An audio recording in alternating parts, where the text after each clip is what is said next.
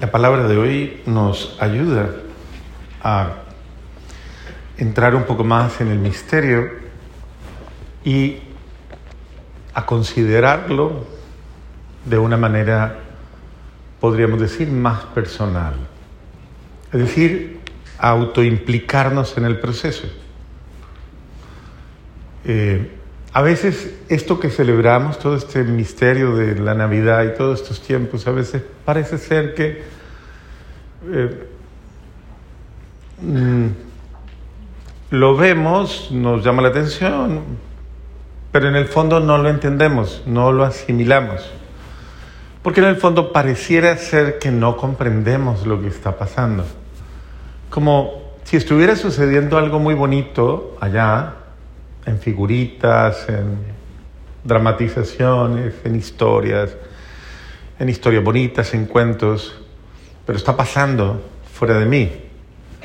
Y de pronto nos cuesta, de pronto hasta pensamos es cierto, es bonito, pero no, no nos sentimos autoimplicados. O sea, eso quiere decir que yo no pienso que eso verdaderamente tenga que ver conmigo. Y que eso pueda estar cercano de mí, que eso también me puede pasar a mí. Y que de alguna manera no solamente me puede pasar a mí, sino que me debe pasar a mí, como parte de mi proceso de fe. Entonces lo entiendo como el acontecimiento de María, lo que vivió María, lo que vivieron los ángeles, lo que vivió José, lo que, que vivió esa familia, pero no lo que vivo yo, no lo que vive, no lo que experimento yo en mi historia personal. Y tal vez hoy es importante hacer un alto para comenzar a mirar que la cosa no está fuera. Que cuando Dios le propone al ser humano algo, como se lo ha propuesto a una criatura, como se lo ha propuesto a María, como se lo ha propuesto a José, es, una, es, es algo que ciertamente, como lo acabo de decir, es una propuesta. Dios propone. ¿Y por qué propone? Porque, pues, de lógica, Él no impone. Creo que a nadie le gustan las cosas impuestas, ¿no? A veces tenemos historias muy dolorosas en nuestra vida en la que alguien prevalido incluso de mi bienestar en la vida familiar o en el contexto incluso más cercano, ha decidido por mí. Ha tomado decisiones sin contar conmigo, sin pensar si yo quiero o si yo no quiero. Pues Dios no actúa así. Dios es supremamente respetuoso de la libertad y de la voluntad humana y por eso siempre invita. ¿Usted siempre invita? ¿Usted siempre propone? ¿Siempre? Siempre. Y usted dice, le gustaría, le parecería, está de acuerdo, podría ser, le parece bien. ¿Usted lo hace siempre, todos los días? ¿Con todas las personas? Usted toma el parecer de los otros, tiene la delicadeza de, de considerar lo que el otro quiere, lo hace.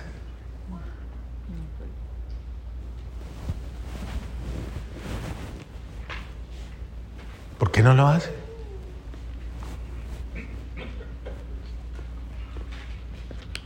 Porque las cosas impuestas, o sea, ya que alguien decida por ti, eso tiene buena presentación. Obvio que no. Y esa es una manera, eso es una manera de proceder respetuosa y educadamente. Yo siempre debo contar con lo que el otro pueda querer o no querer, sentir o no sentir. En todo. Es importante. La consulta es mínima. Y mucho más cuando tenemos niveles de convivencia. Y cuando hay niveles de convivencia muy cercanos, o sea, cuando hay niveles de convivencia que nos afectan. Lo que usted decida en la casa y lo que decida para todos lo que usted decida en su vida me afecta. Entonces, como lo que usted decide en su vida me afecta, cuénteme, téngame en cuenta, ¿o no? ¿Sí o no? ¿Por qué pelea usted con su marido?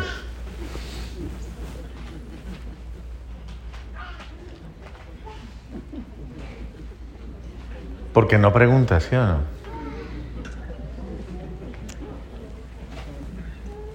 E incluso con su mujer. ¿Por qué lo hace? ¿por qué no me preguntaste? A mí me hubiera gustado que me preguntaras. ¿No es así? Ok. Entonces miren que todo esto nos ayuda a comprender que ni siquiera con los mejores propósitos uno le debe imponer nada a nadie.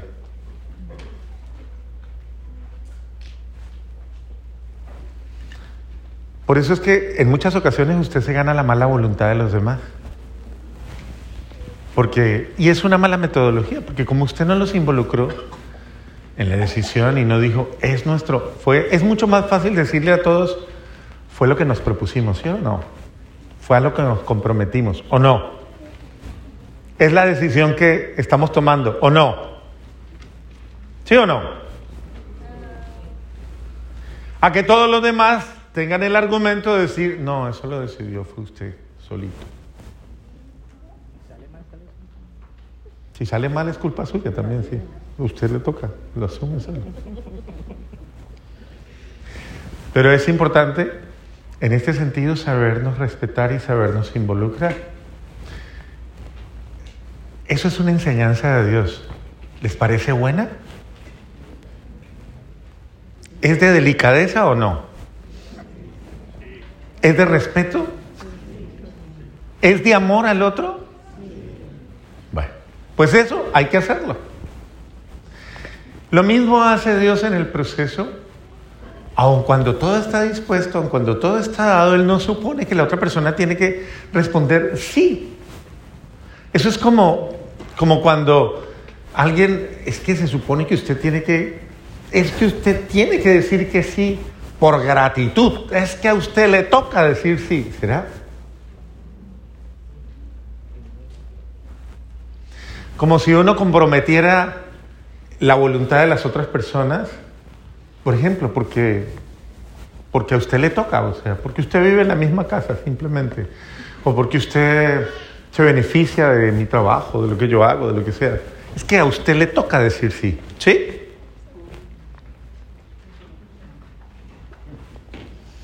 Y creo que esa palabra es chocante, ¿no? Cuando uno le dicen, es que a usted le toca. Pregúntele al de al lado, ¿usted le toca? Pregúntele, ¿verdad?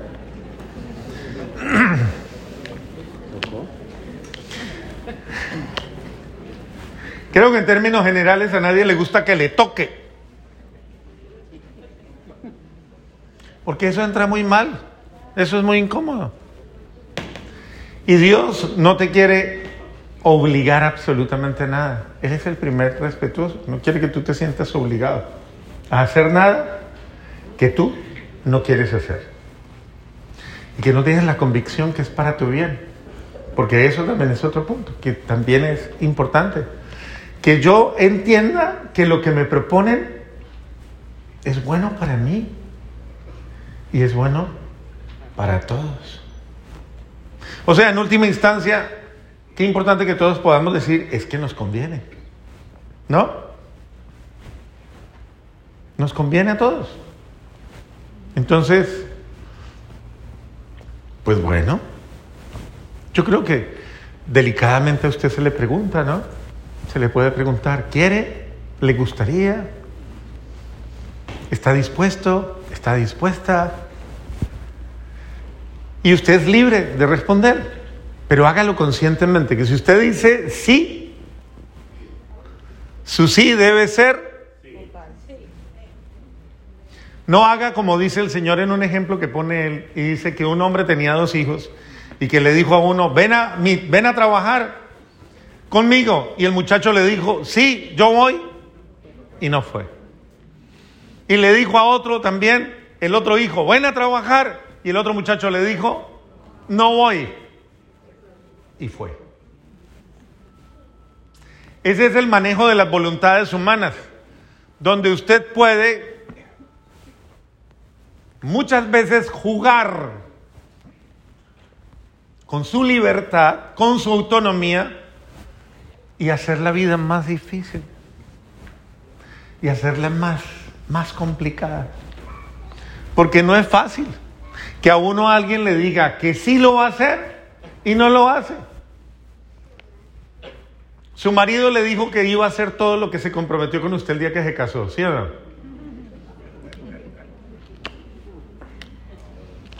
¿Lo hizo? No los quiero poner a pelear ahora, pero... Su mujer también le dijo, le hizo promesas. Todo lo que usted ha dicho, sí, usted lo ha, asumido en su vida. Usted ha dicho sí, lo ha asumido. Bueno. Entonces, mire, Dios no le estaba haciendo una propuesta pequeña ni a la Virgen ni a José. O sea, es una propuesta que es familiar. Y la propuesta era muy grande porque era la propuesta de orientar su vida hacia una misión, hacia un proyecto de vida. Y eso lo venimos viendo desde que empezó toda la el tiempo del Adviento. Y entonces Dios envía a su ángel, envía a alguien, a su emisario, a hacerle una propuesta especial a la Virgen. Ella ya estaba desposada con José. ¿Y la propuesta que le hizo cuál fue? ¿Cuál? Ser la madre del Mesías, eso. La madre del Hijo de Dios. Es decir, permite que en tu vida se manifieste la promesa que durante siglos se ha anunciado, que una virgen concebirá y dará luz un hijo. Y esa virgen eres tú. Y por eso a ti se te hace la propuesta antes de que tú tomes la decisión de tener una vida marital con tu esposo. Porque se supone que la Virgen María ya estaba desposada con José, o sea, comprometida con José. Ya estaba en compromiso y obviamente ya, pues era... Pero hasta ese momento no había pasado absolutamente nada entre ellos dentro de la dimensión típica de una relación de pareja. Y entonces ella, en ese momento es convocada por Dios, ella dice, pero yo no, eso no, ¿cómo puede pasar si yo no, no conozco hombre alguno? No se preocupe, tranquila. Dios es un muy buen empresario y él dice, tranquila, no se preocupe, que yo hago todo, yo me ocupo del problema, me ocupo del problema completo, no se preocupe. Porque el problema no era solo eso, ¿no? Era ella, era José. ¿Quién le dice a José? ¿Quién le cuenta a José el problemita? Y, a todo el mundo. Y obviamente, pero analicemos la propuesta.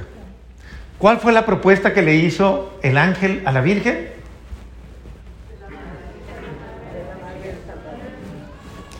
Quedar embarazada de Dios. ¿Cuál fue la propuesta? Pregúntele al del lado, ¿usted le gustaría quedar embarazada o embarazado? Pregúntele, en serio. Pregúntele a los hombres sobre todo, pregúntele y verá la cara que le pone. ¿Le gustaría quedar embarazado? No en una situación embarazosa, que esas las tenemos a toda hora. ¿Qué es eso de que yo quede embarazado? Es decir, que en mi ser personal es que es lo interesante, que no se da solamente en la concepción biológica, sino usted está dispuesto a que Dios conciba su ser en su corazón. O sea, venga a vivir en usted.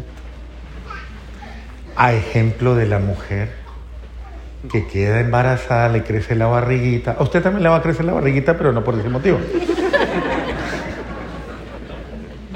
Pero el hecho es, una vida crece en ella, una vida va a crecer en ti también. Lo pongo de ejemplo porque ella está embarazadita y él está aquí. Es el sentido de, tú también abrirías tu ser para que Dios se fecunde en ti. para que haga tu vida fecunda. ¿Eso qué quiere decir? Para que Dios ponga la semilla de su ser en ti, como la semilla de una criatura, para que Él nazca en tu corazón, se forme en tu ser personal en tu interior se forme, tome forma dentro de ti, viva en ti, viva de ti. Y de una manera especial se convierta en, en ti, en alguien que vive en ti. La propuesta de hoy, que es para la Virgen, también es para ti. ¿A ti te gustaría quedar embarazado de Dios? Es decir, ¿te gustaría que Dios naciera en tu corazón? Sí. ¿Sí te gustaría? Bueno, mire cómo eso es aplicable a nuestra vida, cómo eso es autoimplicarme. ¿Qué quiere eso decir de que yo quede embarazado de Dios? Pues quiere decir que Dios, que es amor, ponga la semilla de su amor en mí, o sea, que el amor nazca en mi vida, como nace en un proceso real, interno, que me abarque, que se, de tal manera se incorpore en mi ser, se haga sangre de mi sangre, carne de mi sangre, vida de mis hijas, de mi vida, ojos de mis ojos, de mi mente, de mi corazón, que ese amor que vive en mí guíe todas mis acciones, todos mis actos, todos mis sentimientos, todos mis pensamientos. Es que vive en mí. Cuando Él vive en mí, compartimos la vida. Ella, por ejemplo, comía ciertas cosas hasta el día en que le dijeron, estás embarazada. Tienes que saber que de ahora en adelante lo que tú comas, se lo come el bebé también. Lo que tú sientas, lo siente el bebé también. Lo que tú sufras, lo sufre el bebé también. Desde ese momento en adelante, todo ha sido muy bueno, ¿cierto? Y será mejor. Y no solamente después de que nazca el muchachito, porque el muchachito sale, pero como usted lo sigue amamantando, todo lo que usted seguirá llegándole al muchachito. O a la muchachita, porque todavía no sabemos qué va a hacer. Va a ser varoncito, sí. Pero entonces piénselo. Dios quiere venir a vivir en usted, con usted, para que su vida cambie. Su vida no va a cambiar por sus propios esfuerzos. Su vida va a cambiar cuando Dios viva en usted. Cuando, como dice la palabra de Dios hoy al terminar, y será Emanuel. ¿Qué quiere decir Emanuel? Dios en mi vida. Una cosa es tener a Dios allá en imágenes, en cosas, todo esto lo hacemos bonito y es, y es digno y es significativo y es representativo. Es sí, nos ayuda, nos ayuda a redescubrirlo, a mirarlo externamente. Pero, a ver, el sentido de esto es que sea interno. El sentido de la Navidad es que pase en mi corazón, que en mi corazón haya Navidad. Yo puedo tener una casa llena de cosas maravillosas de Navidad y tener el corazón absolutamente ausente de la Navidad. Sin el calor de la Navidad. ¿Cuándo se da la Navidad en un corazón? Cuando nace Dios en el corazón de una persona. ¿Cómo sabemos que está naciendo Dios en el corazón de una persona? Eso sí, por sus frutos, por sus obras, por sus sentimientos, por sus acciones. Porque cuando dejó usted entrar el espíritu de la Navidad en su corazón, cuando usted comenzó a abrirse y a descubrir la necesidad de cambiar las cosas. Yo le decía al principio, tenemos que entrar en el espíritu de la Navidad. Entrar en el espíritu de la Navidad es entrar en el espíritu de la reconciliación. Por ejemplo, ¿ya le pidió perdón a su esposa de todo lo que le ha hecho este año antes de que se termine? ¿Sí o no? ¿Él ya le pidió perdón? ¿Usted le consta? ¿Abrió la boquita y dijo la palabra mágica? ¿La dijo o no la dijo? No, él me regala cositas por ahí, padre, pero después se hace el bobo. No. Ella le ha pedido perdón a usted. Él ha dicho, yo acepto que he sido cansona, criticona, brava. ¿Le ha dicho? ¿Usted le ha pedido perdón a sus papás? ¿Sí? Bastantes veces. Bueno, nunca es suficiente, hermano, no se canse. Porque es importante entrar en el espíritu de la Navidad, es entrar en el espíritu de deje que nazca en usted Dios, los sentimientos de Dios. Sane su relación con su hermana, con su prima, con su cuñada, con su suegra, la que no me puede ver ni en pintura. Sane su relación, sánela. Eso es Navidad. Navidad es replantear mis, mis formas de... y que mi corazón actúe de una manera diferente. Deje que la bondad nazca en usted. Deje que el arrepentimiento nazca. No le va a hacer daño. No hace daño ser humilde, o sí hace daño. Entonces deje que esos sentimientos bellos, que solamente los da cuando nace Dios en tu corazón, te liberen. Y mire, no le tenga miedo a Dios. José estuvo frente a una situación muy fuerte y José es el ejemplo. Yo realmente, a mí ese evangelio de hoy me parece muy simpático porque es un evangelio que uno tiene que verlo humanamente. Eh, porque narra un poquito cómo es pues el nacimiento de Jesús y dice, y sucedió que ella, por obra del Espíritu Santo, estaba esperando un bebé. Y José, su esposo, que era un hombre bueno, cuando se da cuenta de la situación, no la entiende, tal vez se choca con la situación, no la procesa, y él como que se va. Miren que a veces dicen ustedes, no, es que para el que vive con Dios todo es fácil, todo es, ah, que esos que viven rezando a toda hora, todo. Mire, este fue el primer problemita de pareja que tuvieron José y María. ¿Tuvieron problemas de pareja o no? Claro. ¿A usted su mujer nunca le ha dicho que, que está embarazada de otro? ¿O sí?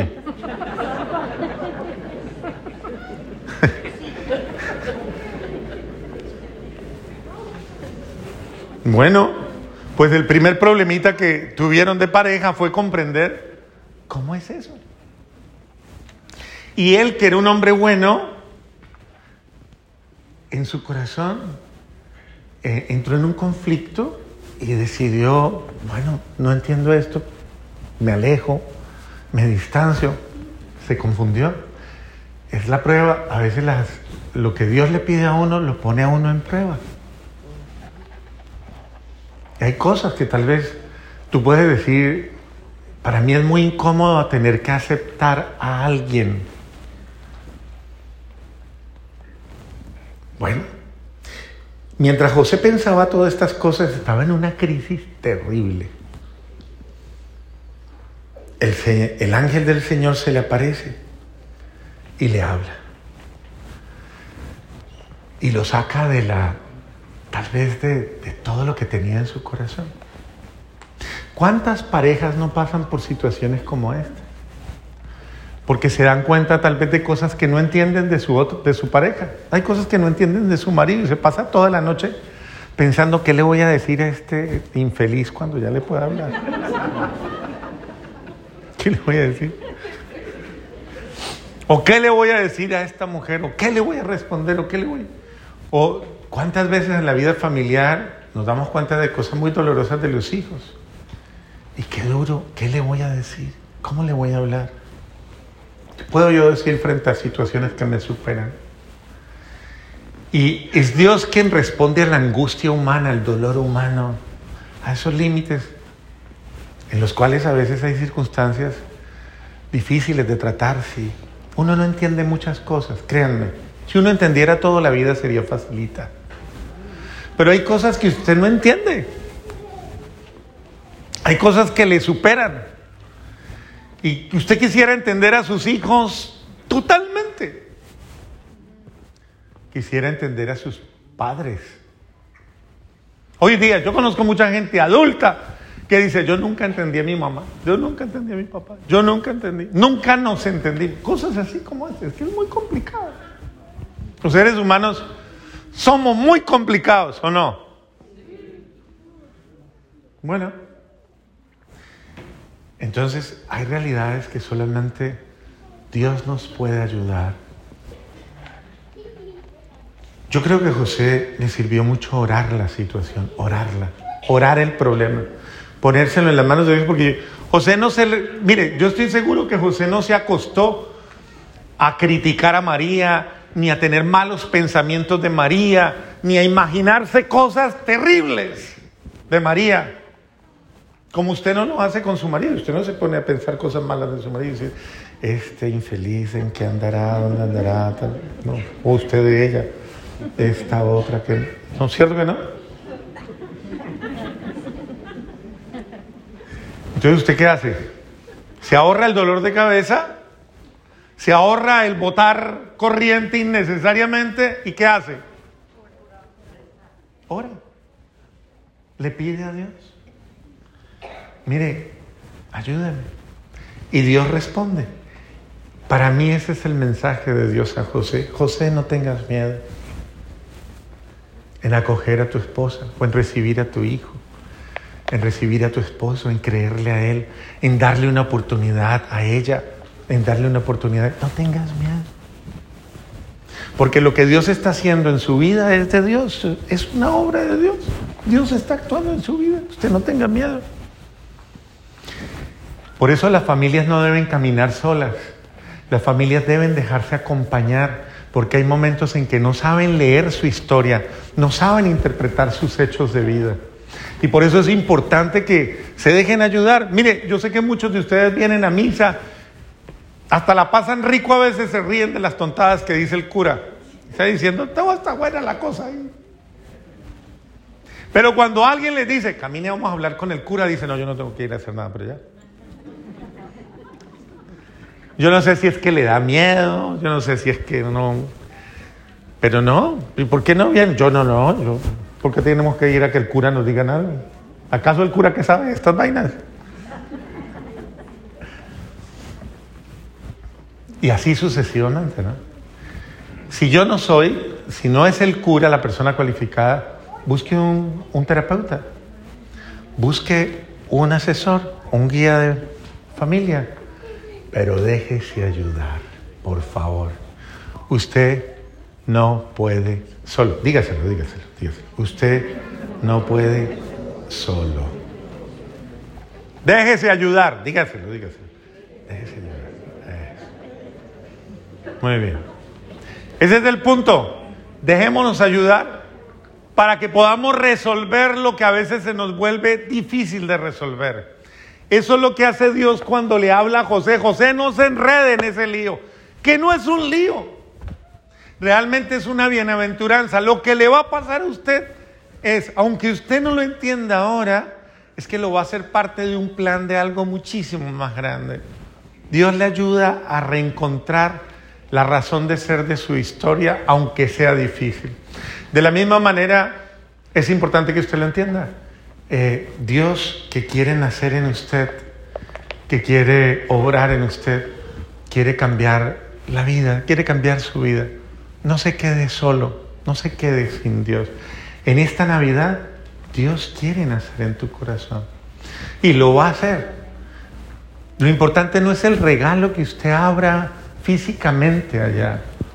Lo importante es el regalo que se da en su interior. Y ese regalo va a pasar. Eso es cierto, es absolutamente cierto. Entonces, qué importante, no desista de pedirle a Dios, yo quiero que me des el regalo, el gran regalo. ¿Cuál podría ser el gran regalo que Dios nos puede dar? ¿Cuál? Que nazca en mi corazón. Por eso dígaselo desde hoy. Señor, yo quiero que nazcas en mi corazón.